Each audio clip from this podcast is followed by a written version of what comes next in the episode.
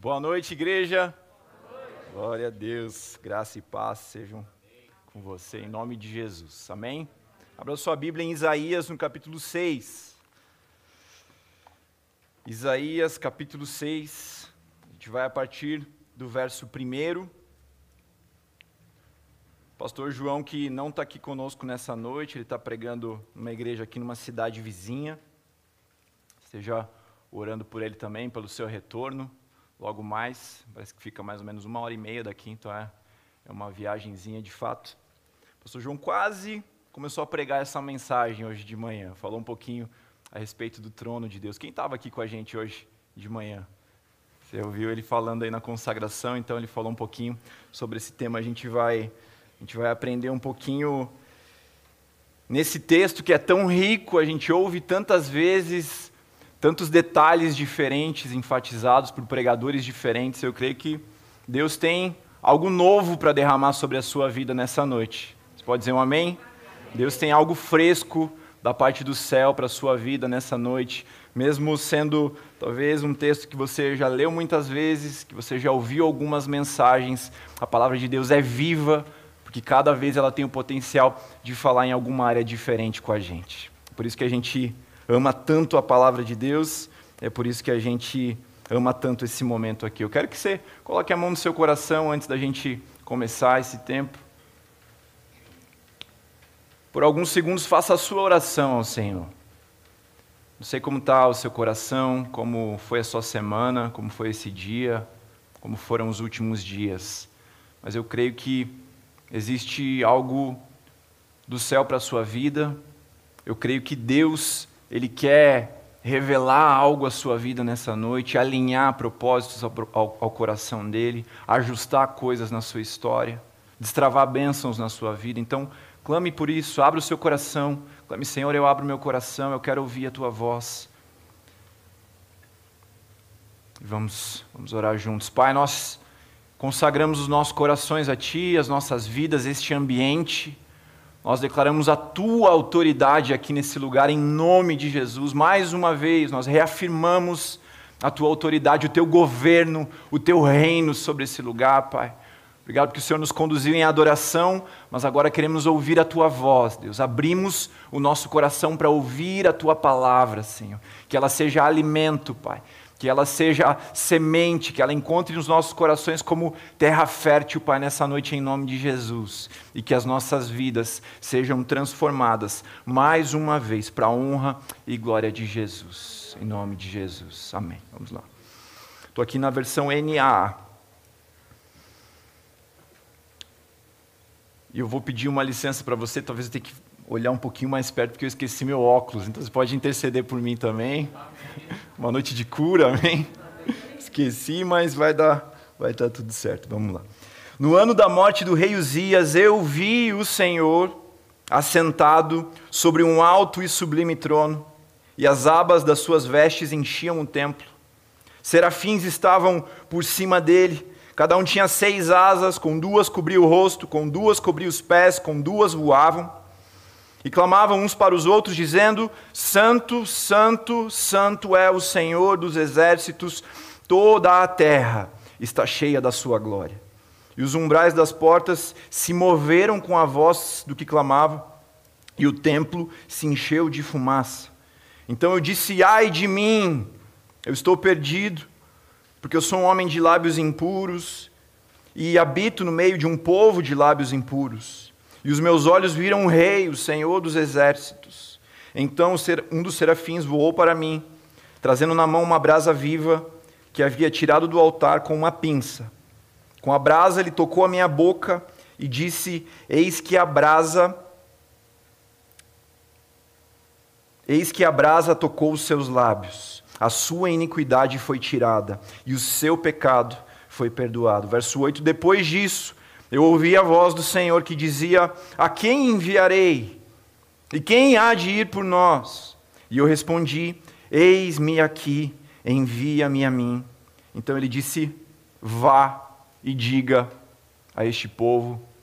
E aí ele continua com a palavra específica que ele tinha para aquele povo. Mas nós nós vamos nessa noite até aqui, até o 9, comecinho. Tem algo muito interessante sobre o contexto desse, desse livro, desse profeta, algo que não fica muito óbvio quando a gente está lendo essa passagem ou quando a gente está lendo o livro do profeta Isaías. Existem literaturas paralelas que servem como fonte histórica para a gente, não como algo inspirado da parte do Senhor, mas que nos ajudam a entender o contexto dos profetas, dos momentos, onde foi escrito, quando foi escrito. Existem literaturas que afirmam que o profeta Isaías, naquele tempo, ele era um profeta que ele estava inserido dentro do ambiente do palácio. Ele era um homem que pertencia a uma família de influência. Então, diferente de outros profetas, como o profeta Amós, que é um homem do campo, que é um homem de um ambiente rural, a gente poderia talvez chamar Isaías do piá de prédio. Quem é curitibano aqui, levanta a mão. Piá de prédio. Se você está chegando não sabe o que é ainda, depois se pergunta para alguém dos que levantaram a mão. Mas Isaías era aquele que vinha de uma família provavelmente com boas condições, Inclusive, acredita-se que ele tinha algum nível de parentesco com o rei Uzias, que reinava até aquele momento.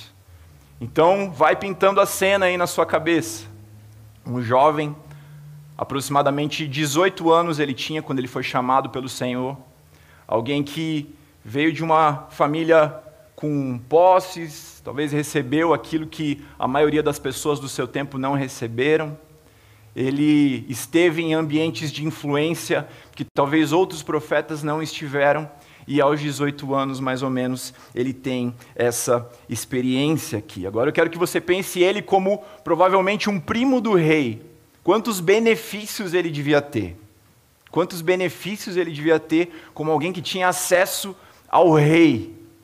Hoje em dia, todo mundo gosta de uma, de uma área VIP, de um eu conheço essa pessoa aqui, de um furar a fila porque tem algum privilégio em algum lugar, em algum restaurante, porque conhece alguém de influência, porque conhece um político, conhece um governante. Imagina naquele tempo uma monarquia, alguém ser parente, alguém ser próximo do rei. Então, de fato, ele tinha ali, na sua juventude, na sua adolescência, na sua juventude, um nível de influência, um nível de benefícios muito grande. Talvez alguém que estava num contexto confortável. Talvez alguém que tinha muitas coisas ao seu favor. E aí, a gente vê as primeiras palavras do texto a respeito do chamado de Isaías, no ano da morte do rei Uzias. Como isso tinha significado para Isaías. No ano da morte do rei Uzias. Você pode imaginar, talvez, o coração de Isaías em dúvida sobre o que viria dali em diante. Você pode imaginar, talvez, o coração de Isaías inseguro, porque apesar, apesar de que o reino de Israel ele era passado de forma hereditária, de pai para filho, se você já leu algumas passagens dos profetas, você vai ver que muitas vezes o filho ele fazia algo completamente contrário do que o seu pai fez antes dele.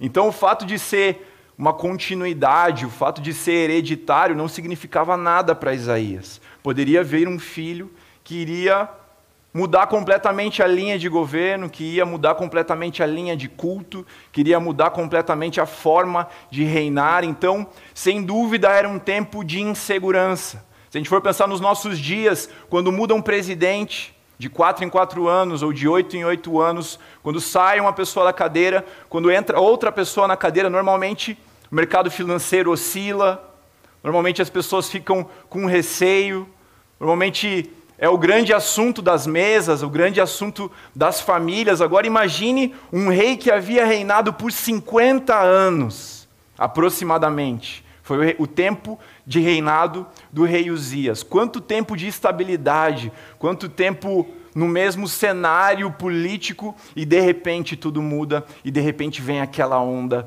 de insegurança. E aí nós embarcamos aqui nesta passagem. Então, o que nós entendemos em primeiro lugar, que o Senhor estava lembrando para Isaías aqui, o que nós entendemos em primeiro lugar que é uma mensagem de Deus para Isaías, mas que é uma mensagem de Deus para nós nesses dias. O que ele estava dizendo ali para o profeta é: Ei, Isaías, não é Uzias quem governa, não é Uzias quem está assentado no trono. Olhe para o céu e você vai ver que eu estou assentado no alto e sublime trono. Olhe para o céu e entenda que, apesar das circunstâncias, quem governava, quem continua a governar e quem vai governar no futuro, continuo sendo eu o Senhor dos exércitos. Eu sou aquele que tem o controle, eu sou aquele que governa, eu sou aquele que tem o poder em minhas mãos. É isso que o Senhor estava lembrando para Isaías, e eu creio que é uma palavra propícia para os nossos dias. Se a gente for olhar para fora, talvez no, na maior potência do mundo, um tempo sim de instabilidade política se a gente for olhar para o Brasil também, um tempo de tantas dúvidas, tantas dúvidas também com relação à política, com relação à economia, dúvidas com relação à pandemia, mas eu creio que o Senhor está nos chamando nessa noite. Olhe para o trono e lembre que eu sou aquele que governa. Olhe para o trono e lembre que eu jamais perdi o controle. Jamais perdi o controle. O nosso Deus, Ele é rei sobre todas as circunstâncias, como nós já clamamos aqui, como nós já cantamos. Nosso Deus não perdeu o controle, o nosso Deus não trabalha com um plano B, o nosso Deus não trabalha com improvisos. E é isso que o Senhor, em primeiro lugar, estava lembrando ali o profeta Isaías, nesse texto cheio de acontecimentos, cheio de significados. Não é o rei Uzias não é o rei que vem depois, o rei Jotão, não é o rei que veio antes, o rei Amacias, não é. Quem continua governando sobre Israel, sobre o meu povo, sobre as nações, sou eu, o Senhor dos Exércitos. E nós nos apegamos nessa confiança nesses dias. Dias em que a gente não nega que são dias difíceis, a gente não nega as circunstâncias, mas nós nos apoiamos na certeza de que Deus ele continua no trono. Deus continua governando. Deus continua reinando sobre todas as circunstâncias. É por isso que nós podemos deitar em paz, descansarmos, em paz dormirmos, assim como o salmista, num cenário de guerra, podia fazer. Em paz me deito e logo durmo, porque eu tenho certeza quem continua governando, eu tenho certeza quem continua sobre todas as circunstâncias. Então entenda que, em primeiro lugar, a visão do trono, a visão de Deus, a visão do Senhor, ela nos revela, ela nos lembra, ela nos mostra quem está no governo, quem está no controle. E apesar de talvez você estar pensando em alguma coisa específica que está acontecendo na sua vida, alguma coisa que tem gerado dúvida, alguma coisa que tem gerado insegurança, alguma coisa que tem gerado medo. Quero que você olhe nos olhos dessa circunstância, que você declare com fé: quem governa é o Rei de Israel. Quem governa sobre uma doença é o Rei de Israel. Quem governa sobre talvez um desemprego é o Rei de Israel. Quem governa sobre um cenário de instabilidade na família, de instabilidade emocional, é o rei de Israel. Ele continua assentado nesse trono e ele quer sim tomar o governo da sua vida, da minha vida, em nome de Jesus. Em segundo lugar, o que a gente aprende com esse texto, alguns detalhes também nos primeiros versículos. Queria, na verdade, fazer Primeiro, uma pergunta: o que você faria? O que você faria se você tivesse a visão que o profeta teve? Às vezes a gente canta, eu quero te ver, quero ver a tua face, eu quero ver o teu trono, eu quero ver a tua glória. A gente tem esse desejo, isso mexe com a gente, mexe com as nossas emoções, mexe com o nosso imaginário. Mas pense você no lugar do profeta. O que você faria tendo aquela visão aberta?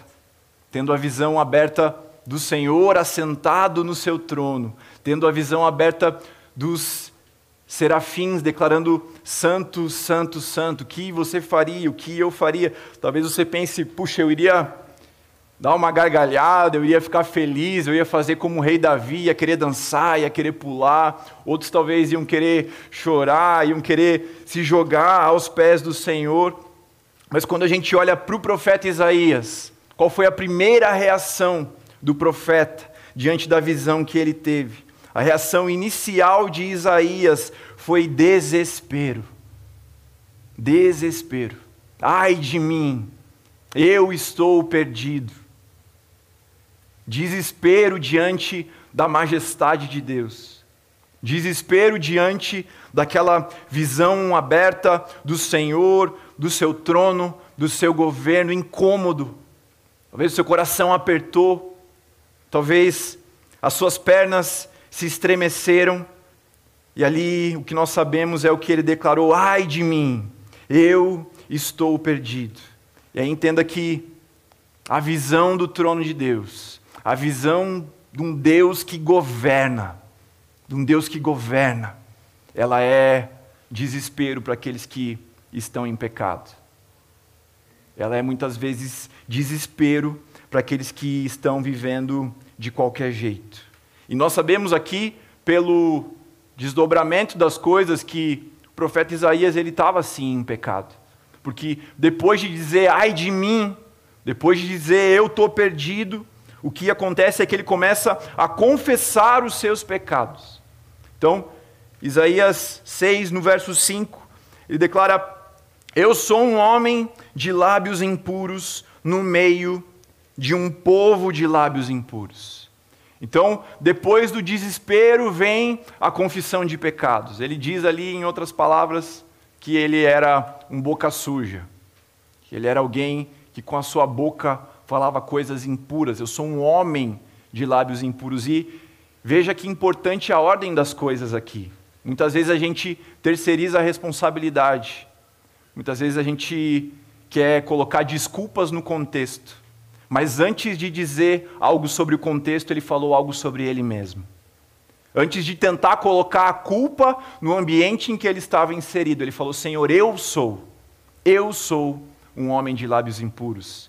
Sim, eu estou num contexto de um povo que também é um povo de lábios impuros, mas em primeiro lugar eu apresento o meu pecado diante do Senhor. Isso é quebrantamento.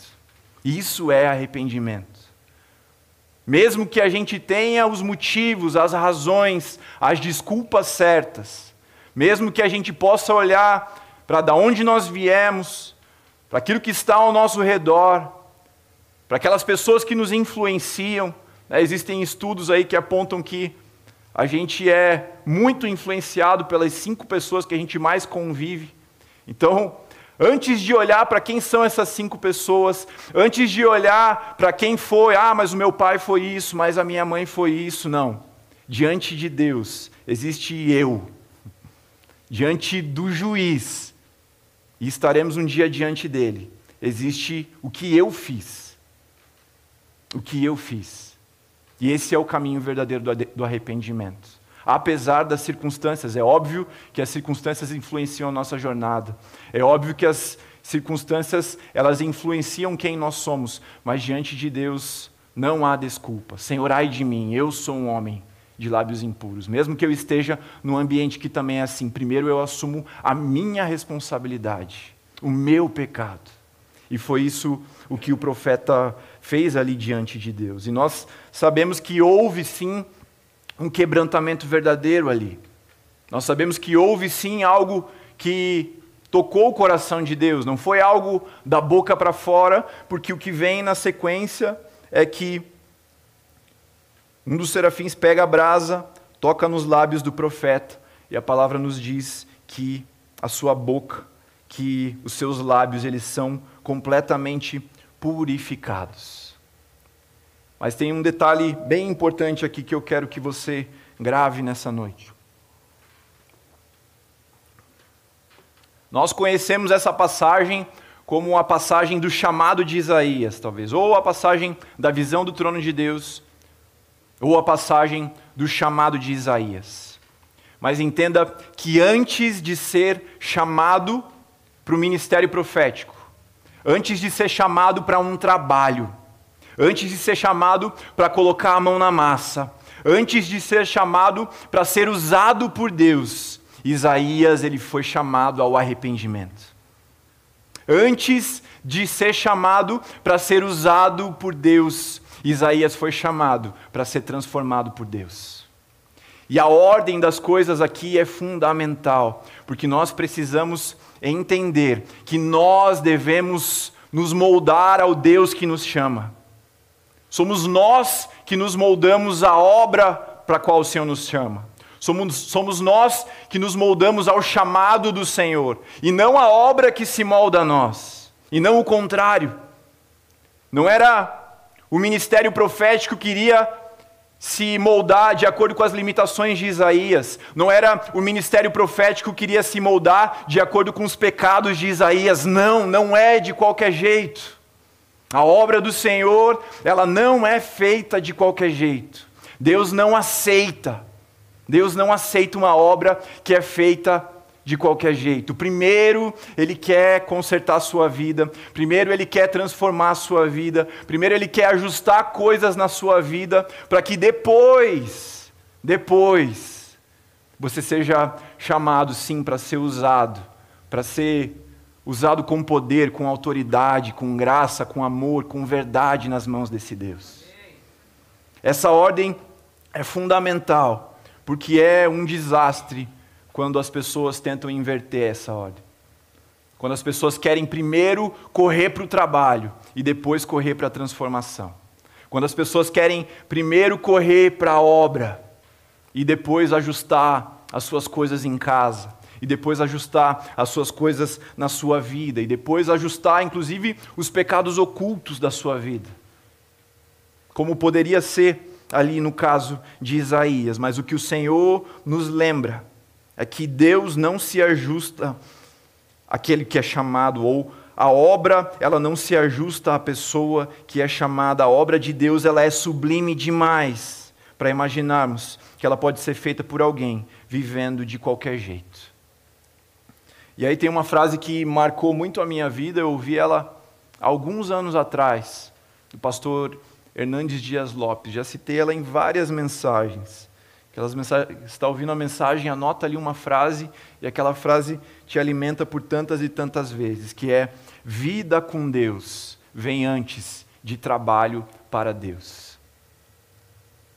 Vida com Deus, intimidade com o Senhor, uma vida sincera com o Pai, ela vem antes do que o trabalho. E aí ele termina falando que Deus ele está muito mais interessado em quem nós somos, no nosso coração, do que naquilo que nós podemos oferecer para Ele. Porque Ele é o dono de todas as coisas. Ele não precisa do nosso trabalho, Ele não precisa do nosso serviço, mas Ele é tão gracioso, Ele é tão bondoso, que na nossa jornada Ele nos transforma e nos torna úteis. Na nossa jornada Ele nos transforma e nos chama para que não pare em nós, mas para que essa transformação que um dia nos alcançou por meio das nossas vidas, por meio da sua vida, alcance as pessoas que estão em volta de você. Então não é o trabalho pelo trabalho, mas é aquilo que você está carregando, é o seu testemunho de transformação, é o seu testemunho dos desafios que você venceu, é o seu testemunho dos gigantes que você já derrubou. É por meio disso, por meio da nossa biografia com o Senhor, por meio dos pecados vencidos, por meio das tempestades que nós superamos, é por meio das adversidades que nós vencemos, que as nossas vidas elas vão ganhando autoridade para que outras vidas sejam tocadas por Deus e assim essa obra continue a se expandir. Como é bom nós podermos servir ao Senhor dessa forma. Como é bom. E aí o trabalho ele não se torna algo pesado, ele não se torna um fardo ele não se torna um fardo para nós. É óbvio que, sim, envolve um preço, envolve a gente acordar mais cedo, muitas vezes, a gente chegar mais tarde, a gente abrir mão de coisas. Não estou falando sobre isso, mas eu estou falando ele não se torna um fardo, algo que seja difícil demais para a gente carregar. Quando a gente está com o coração no lugar certo, quando a gente entende a ordem das coisas, quando a gente entende que a obra de Deus é muito maior do que nós mesmos, quando a gente entende que nós devemos nos amoldar aos padrões do Senhor para que essa obra seja aceita pelo Pai. Quando nós entendemos isso, servir a Deus se torna uma alegria, se torna um privilégio, se torna algo precioso para nós. E como, como eu falei ontem, pregando ali na juventude, Deus, o Evangelho é tão doido, o Evangelho é tão fora de lógica que o nosso Deus é aquele que eu o sirvo e eu digo obrigado. Eu sirvo a Deus, você serve a Deus e você diz obrigado. Quando você entrega um copo de água para alguém, quando você faz alguma coisa para alguém, quando você dá uma carona, você espera que essa pessoa diga obrigado para você. Você espera que essa pessoa seja grata a você. Mas Deus é tão maravilhoso, Ele é tão maravilhoso, que mesmo sendo Deus que é santo, santo, santo, mesmo sendo Deus que é perfeito, mesmo sendo Deus que é tão maravilhoso quanto nós cantamos, quanto nós celebramos aqui, mesmo assim, Ele pega um pecador como eu e você, transforma as nossas vidas e permite que a gente o sirva. Que privilégio, que alegria, que maravilhoso é a gente poder dizer: Senhor, obrigado porque eu posso te servir. Obrigado porque a tua cruz transformou a minha história. Obrigado porque o Senhor foi crucificado, mas o Senhor ressuscitou. Em ti eu sou mais do que vencedor. Obrigado porque a tua obra, o teu caráter continuam a transformar a minha vida. Obrigado, Senhor. Obrigado porque o Senhor é quem me capacita a devolver ao Senhor, a te servir de volta a devolver a minha vida como uma oferta por aquilo que o Senhor fez antes por mim. Você está comigo? Diga amém. amém. Amém. Que seja assim com a sua vida, em nome de Jesus. Que você, tantas e tantas vezes, talvez naquele dia cansado, talvez naquele dia saindo onze e pouco da noite aqui da igreja ou da casa de alguém, ou servindo alguém, levando essa pessoa lá longe quando estiver voltando para casa, diga: Senhor, obrigado, que privilégio. Que privilégio eu tenho não de fazer isso para pessoas, não de fazer isso para um RG, para um CPF, mas fazendo isso para o Senhor que mudou a minha história. Que alegria a gente poder fazer isso. Aleluia. A gente está. A gente está falando aqui do segundo ponto que é a visão que revela como eu estou diante de Deus. A visão que revela como eu estou. Então, de novo, a ordem das coisas: primeiro a confissão dos pecados, depois o perdão dos pecados, e depois, sim, nós vemos o chamado do profeta. Mas, em primeiro lugar, é um profeta entendendo, a partir da sua visão do trono de Deus, quem ele era e como ele estava. Isso é algo maravilhoso também. Quando nós olhamos para o Senhor, quando nós contemplamos a face de Deus, quando nós contemplamos o caráter de Jesus, quando nós mergulhamos nessa palavra, entendemos mais de quem Ele é, entendemos mais da Sua perfeição, entendemos mais dos Seus atributos. Quanto mais nós nos aproximamos, quanto mais nós contemplamos, mais nós entendemos quem nós somos mais nós entendemos como nós estamos. Sabe aquela música que você já cantou muitas vezes? Quando eu te vejo, eu percebo algo diferente em mim. Essa frase sempre dá uma embargada na minha voz quando eu estou cantando, porque é a mais pura verdade. Quando a gente tem uma visão, quando a gente tem um entendimento fresco de quem Deus é, de quem Jesus é, do que Ele fez, a gente enxerga algo sobre nós mesmos. E anotei uma frase aqui: a melhor forma de você ter uma visão realista sobre você mesmo. Não é olhando para o espelho, não é perguntando para o seu amigo, não é perguntando para alguém que, que vive perto de você, mas é olhando para Jesus. A melhor forma de você ter uma visão realista sobre você mesmo é olhando para Jesus. Estou olhando para Ele, eu percebo o que eu quero ter, mas ainda não tenho. Olhando para Ele, eu percebo os atributos que Ele é e que Ele já transformou na minha vida, mas os atributos que Ele é, que Ele tem, que Ele possui e que eu ainda preciso ser transformado. Olhando para Jesus, olhando para a Sua perfeição, olhando para a Sua beleza, eu percebo algo diferente em mim. É isso que acontece aqui com o profeta diante dessa visão de Deus. A primeira coisa, a primeira coisa, é ele perceber quem ele era, é ele perceber como ele estava. E eu creio que esse é um primeiro desafio de Deus para mim, para você nessa noite. Olhando para o trono de Deus, olhando para a beleza da perfeição do nosso Deus, o que, que você enxerga sobre a sua vida? O que, que você enxerga sobre o seu coração? O que você enxerga sobre as suas atitudes, sobre as suas palavras, como o profeta percebeu aqui? O que você enxerga sobre você? E sabe, às vezes a gente anda por aí sem perceber como nós estamos. Sabe aquela história da pessoa que está numa reunião, que está entre amigos, está dando aquele sorrisão e tem o que? Um feijão ali no dente. Todo mundo viu, menos ela. Quem já passou por isso não precisa levantar sua mão, mas é quase todo mundo, eu imagino. É mais ou menos assim que nós caminhamos algumas vezes, sorrindo, achando que está tudo bem, mas na verdade tem algo que todo mundo já percebeu, menos a gente. Eu creio que é nesses pequenos detalhes que Jesus quer transformar a sua e a minha vida nessa noite. Nesses pequenos detalhes. E glória, glória a Deus, porque Ele é tão gracioso que, quando a gente pede, quando a gente busca, quando a gente clama por essa transformação, Ele nos dá com a Sua graça, Ele nos dá com o Seu amor, Ele nos dá com, com a Sua misericórdia. Mas entenda que a visão do trono ela não é apenas para que a gente tenha uma experiência com Deus, a visão do trono ela não é apenas para que a gente sinta uma emoção, mas em primeiro lugar a visão do trono de Deus ela gera em nós esse senso de urgência para a transformação. E algo que nós percebemos aqui também, dentro desse ponto, no versículo 1 nós vemos que eu vi o Senhor assentado em um alto e sublime trono.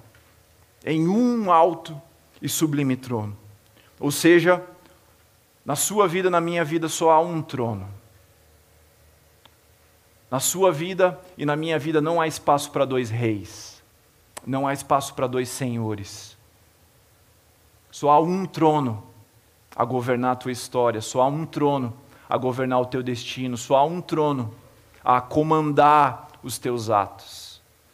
E uma outra pergunta que eu creio que o Senhor tem para nós nessa noite é: quem está assentado nesse trono? Quem é que está assentado nesse trono? Nós sabemos que sobre a história, sobre os séculos, quem governa é o nosso Deus mas nós temos o privilégio de entregarmos o controle nossa, das nossas vidas para alguém. Nós temos a responsabilidade de declarar para nós mesmos, de declarar no mundo espiritual quem nós desejamos que governe a nossa história. E muitas vezes, sem perceber, nós colocamos outras pessoas que não o Senhor governando as nossas vidas. Muitas vezes nós colocamos um namorado, uma namorada, um marido, uma esposa, Muitas vezes nós colocamos o trabalho, muitas vezes nós colocamos coisas assentadas naquele trono. Muitas vezes nós colocamos a nós mesmos naquele lugar, naquele trono. E como é difícil abrir mão do controle das nossas vidas. Como é difícil abrir mão do controle da nossa história. Reconhecer o governo de Deus, reconhecer a soberania de Deus. É algo óbvio quando a gente percebe que Ele é quem governa todas as coisas, que Ele é soberano sobre todas as coisas, mas é algo que envolve renúncias de nós no dia a dia. É algo que envolve escolhas que muitas vezes são incômodas, escolhas que muitas vezes nos tiram da nossa zona de conforto. Mas isso é algo que também, dentro dessa visão, eu creio que o Senhor está reafirmando nessa noite e Ele está nos dando mais uma vez a oportunidade de declararmos: Senhor, venha e governe a minha vida. Senhor, venha e se assente no trono da minha história. Venha e governe os meus dias, o meu destino, a minha família, o meu trabalho, tudo que eu tenho pertence ao Senhor. O Senhor é o Rei. O Senhor é o Rei. Ele é o Rei. Ele não é o presidente. Você sabe que numa democracia, a gente vota de tempos em tempos para reafirmar aquele mandato ou tirar aquele mandato. Numa democracia, a gente tem aqueles que legislam, a gente tem o judiciário, mas o nosso Deus ele não é presidente, o nosso Deus é rei. É Ele, Ele é o único que quer governar a tua vida, que quer governar a tua história. E como nós temos também o privilégio de reafirmarmos esse governo, essa autoridade a cada dia. E eu creio que o Senhor tem isso para nós nessa noite também.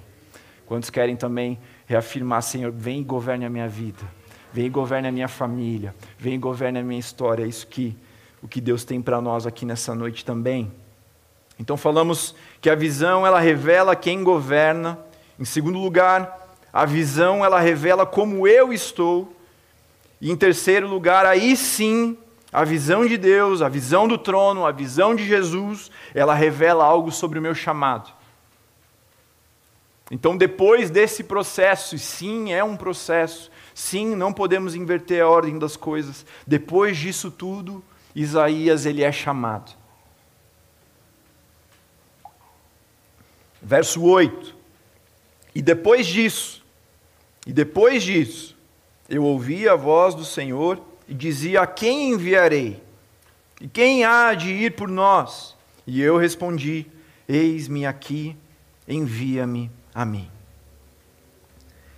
Então veja que o profeta, lá no comecinho dessa passagem, ele apresentou dois problemas para Deus. Primeiro ele fala: Senhor, eu sou um homem de lábios impuros. O segundo problema que ele fala é: Senhor, eu estou no meio de um povo de lábios impuros. O primeiro problema Deus resolve de forma muito simples.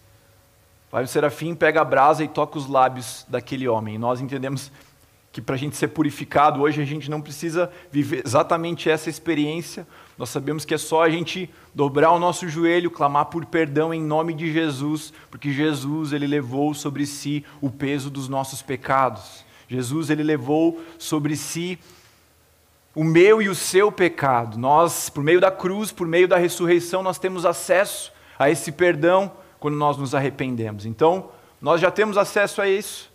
E o profeta ele também teve acesso a isso. Então, o, problema, o primeiro problema ele estava resolvido. E o primeiro problema a gente resolve dessa forma, clamando por perdão ao Senhor. Mas ainda faltava resolver um segundo problema. Você lembra que ele apresentou dois. Eu sou um homem de lábios impuros e eu estou no meio de um povo de lábios impuros. O primeiro estava resolvido, faltava resolver o segundo. E é aí que o Senhor fala: E aí, Isaías? Quem que eu vou enviar? Quem que vai resolver o problema? Sabe aquela pessoa que chega trazendo o problema, mas não traz a solução? Isso, a gente tem esse impulso, a gente tem o impulso de com muito mais facilidade identificar os problemas do que identificar as soluções. Com muito mais facilidade apontar os erros, apontar aquilo que nos incomoda, do que de fato trazer soluções.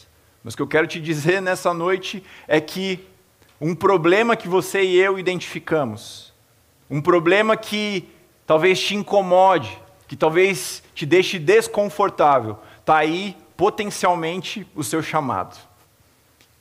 Porque naquilo que Isaías identificou como um problema do contexto. Deus fala: E aí, Isaías, quem que eu vou enviar para resolver esse problema? E ele fala: Senhor, eis-me aqui. Então, talvez aquelas áreas que mais te incomodam, meu Deus, mas essas pessoas aqui, quem vai dar comida para elas na rua? Como a gente tem o irmão Edgar lá da sede. Ele se sentia incomodado com isso. Um dia ele viu as pessoas ali vários andarilhos juntos no mesmo lugar, e ele, meu Deus, que problema, o que, que essas pessoas vão comer? Elas estão com frio, hoje está frio. E aí Deus deu aquele estalo, ou talvez a gente pode imaginar que espiritualmente Deus fez a pergunta: Ei, Edgar, quem que eu vou enviar?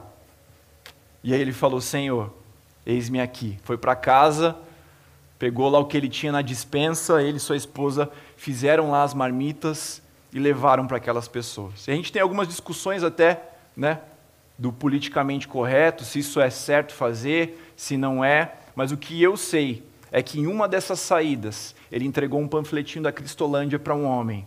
Aquele homem pegou, no dia seguinte ele foi até a Cristolândia e hoje ele se libertou das drogas.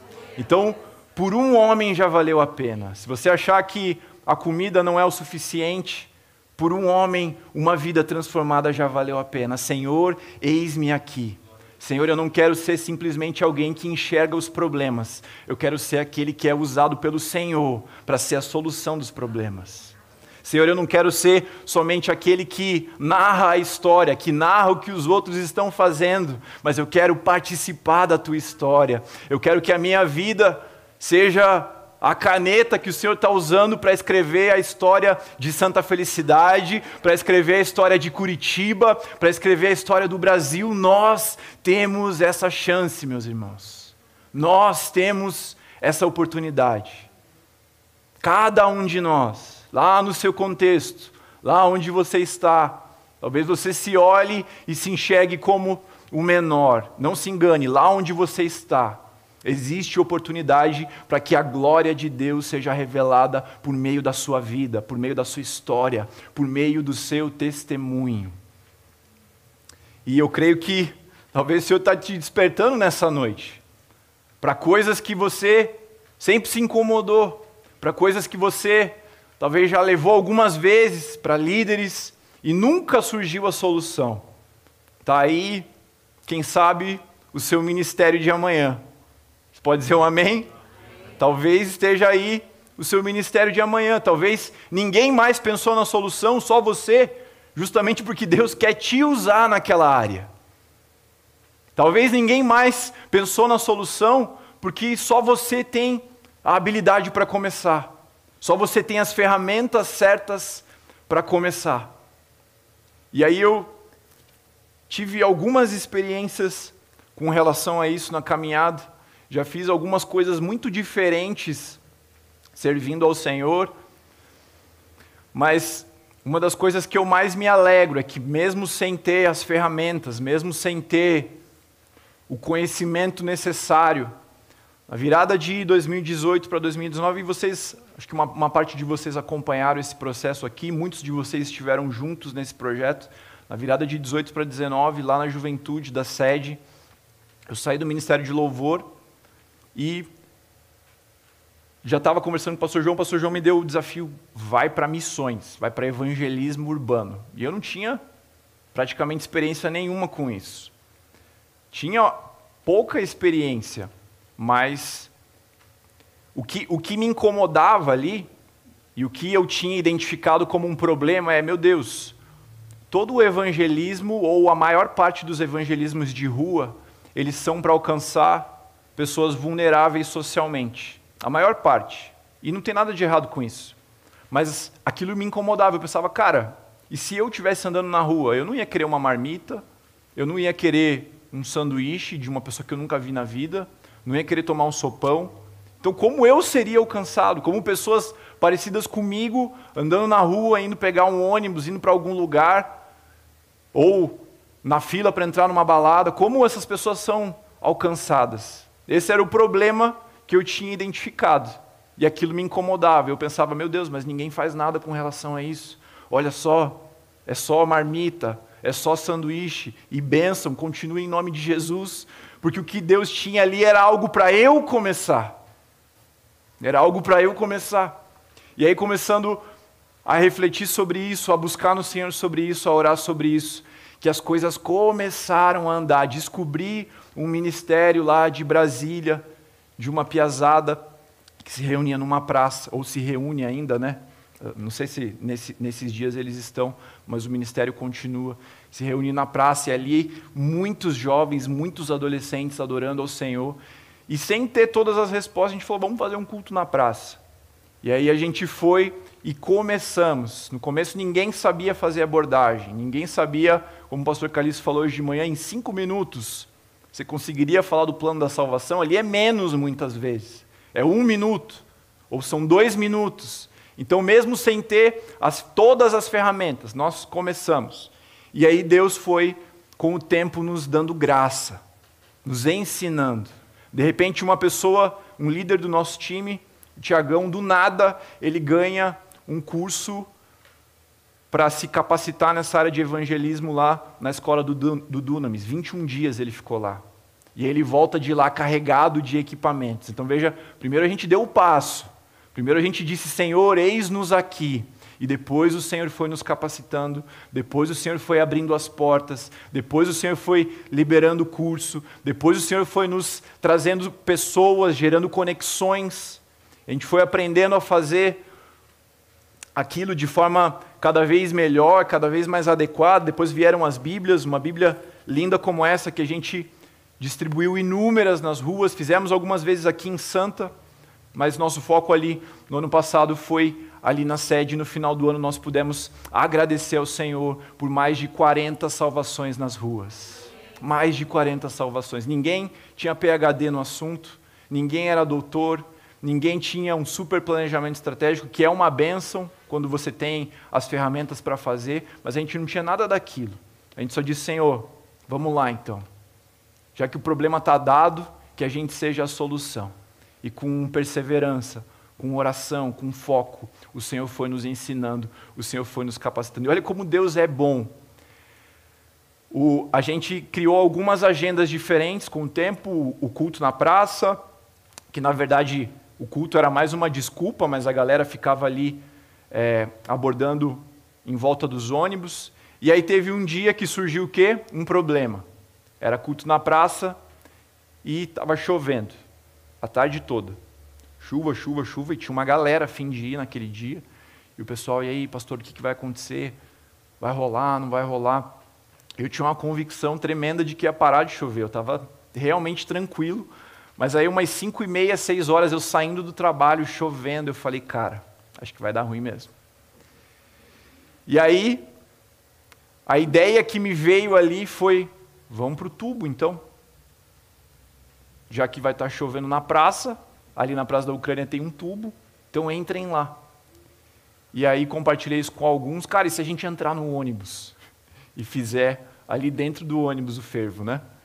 E, cara, acho que de todas as nossas, de todas as nossas agendas que vão voltar no que vem em nome de Jesus, depois que tudo isso for embora, de todas as nossas agendas de culto na praça, de evangelismo na Avenida Batel, essa agenda do busão é a mais especial para mim. Quantos testemunhos que vieram depois, porque ela a gente foi, foi uma benção, foi tremendo, depois ela passou a ser mensal como uma agenda complementar ali. Então, até quando você acha que as coisas saíram do controle, Deus continua sentado no alto e sublime trono. Aleluia, aleluia. E quantos testemunhos preciosos mesmo de pregações. Eu nunca imaginei que eu ia viver aquilo, pregando dentro de um ônibus, pregando no busão ali, pregações, experiências adorando ao Senhor, a galera abordando, meninos e as meninas fluindo ali nas abordagens. Foi um tempo tremendo que vai voltar, mas só compartilhando para você como Talvez aquela área que você enxerga como um problema, que você enxerga como uma oportunidade, é exatamente esse o ministério chamado do Senhor para a sua vida. Ele está perguntando aqui para você nessa noite: e aí? Quem que eu vou enviar? Quem que eu vou enviar lá naquele projeto no hospital? Quem que eu vou enviar lá no seu trabalho? Aquela pessoa que você acha que é um problema, que a família está desestruturada. Quem eu vou enviar para pregar lá para ela? Quem eu vou enviar para levantar aquele projeto que está só no seu coração. E nós temos o privilégio, a oportunidade de dizermos mais uma vez: Senhor, eis-me aqui. Eis-me aqui. Então, a visão que revela um chamado. Depois desse processo de entender quem eu sou, de me arrepender aos pés do Senhor, sermos úteis nas mãos deles, dele, Sermos transformados por meio do serviço é o que Deus tem para nós, a visão que revela o chamado. E por último lugar, e aí a banda já pode subir aqui.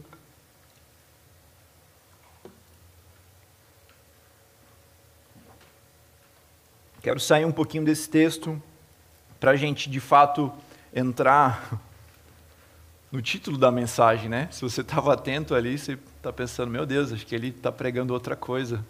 Não tem nada a ver com o que ele está falando. Se quiser, abra aí ou projeta aqui Gênesis 21 a partir do verso 14.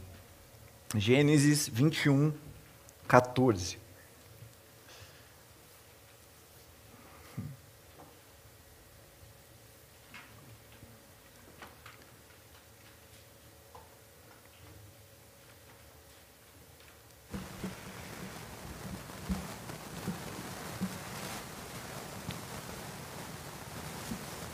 Na manhã seguinte, Abraão levantou-se de madrugada, pegou o pão, um odre de água, pôs tudo sobre as costas de Agar, deu-lhe o, deu o menino e a despediu.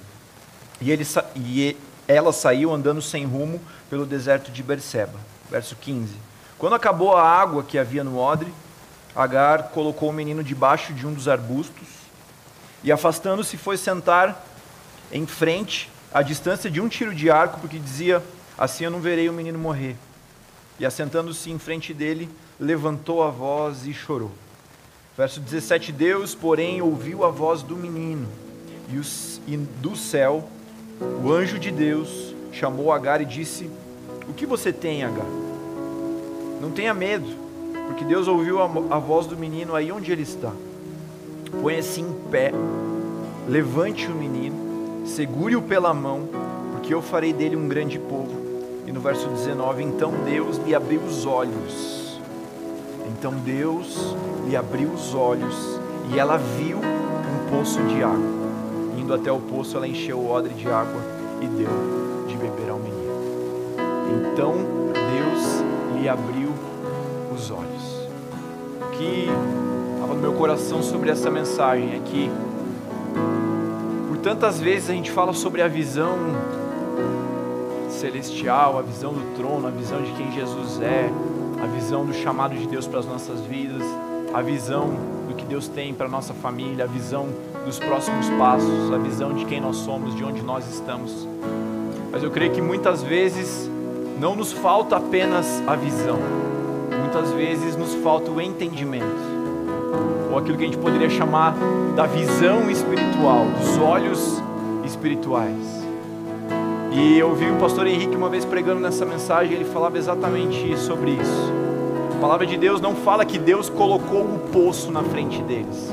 A palavra de Deus mostra que o poço já estava lá, mas que eles ainda não tinham enxergado.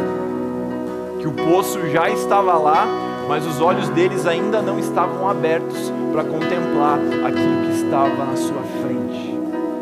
Visão e entendimento. Deus ele quer que a gente tenha esse encontro transformador com ele. Deus ele quer que a gente tenha essa visão a respeito dos próximos passos, a respeito do chamado, ou antes disso, Deus ele quer que a gente tenha uma visão a respeito de quem nós somos, de onde nós estamos, das coisas que precisam ser transformadas nas nossas vidas. Mas eu creio que Deus ele não quer somente nos dar a visão, ele quer nos dar o entendimento por meio do Espírito de sabedoria e de revelação do pleno conhecimento de Deus. O Espírito Santo de Deus, o Espírito Santo de Deus é quem nos habilita a alcançarmos esse entendimento. O Espírito Santo de Deus é quem nos habilita a transformarmos uma visão em direção. O Espírito Santo de Deus é o que transforma aquilo que os nossos olhos podem ver, aquilo que a nossa mente consegue contemplar em de fato direcionamentos de Deus. E aí a palavra de Deus, como eu já mencionei aqui, fala em Efésios 1, 17 e 18. Eu peço ao Senhor de nossos, eu peço ao Deus de nosso Senhor Jesus Cristo, o Pai da glória, que conceda a vocês o espírito de sabedoria e de revelação no pleno conhecimento de Jesus. Eu peço que Ele ilumine os olhos do coração de vocês, para que saibam qual é a esperança pela qual vocês foram chamados, ou a esperança da vocação de vocês, qual a riqueza da glória da sua herança nos santos. Mas entenda aqui que o Espírito Santo de Deus, ele transforma informações em revelação. O Espírito Santo de Deus, ele transforma palavras nos nossos ouvidos em direcionamentos de sabedoria e de revelação do pleno conhecimento do que Deus tem para nós por meio de Cristo Jesus. Em Tiago 1,5, ele fala: Se porém algum de vocês necessita de sabedoria, eu creio que gente poderia emprestar essa palavra aqui. Se algum de vocês necessita de entendimento, de sabedoria. Peça a Deus que a todos dá com generosidade e sem reprovações, e ela lhe será concedido. Então, eu creio sim que essa é uma noite, você pode ficar em pé. Eu creio que essa é uma noite de adoração, eu creio que essa é uma noite de contemplação de quem Deus é. Eu creio que essa é uma noite de visão do trono de Deus, de entendimento mais profundo sobre quem Jesus é, sobre o seu caráter. Eu entendo que por meio disso tudo, o Senhor está nos levando a consertarmos coisas na nossa história, Ele está nos levando ao arrependimento, Ele está nos levando a uma mudança, Ele está nos levando ao chamado. Mas antes disso, nessa noite, eu quero que você ore pela tua vida sobre entendimento. Entendimento. Pode levantar suas mãos ao céu agora. Levante suas mãos aos céus e clame, Pai.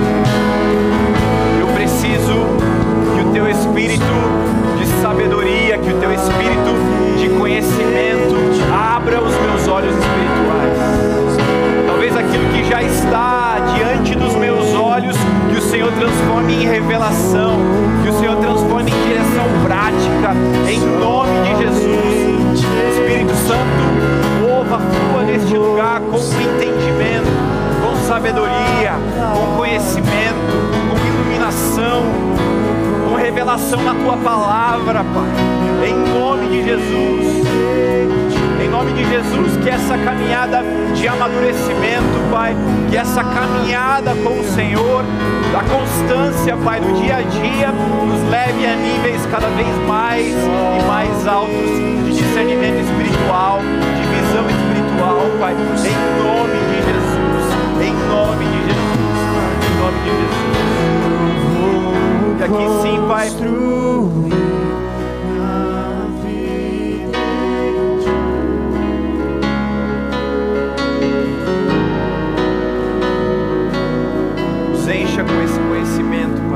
Encha com esse conhecimento que excede os livros. Encha o teu povo, Pai. Encha o teu povo com, com a sabedoria que é escândalo para o mundo.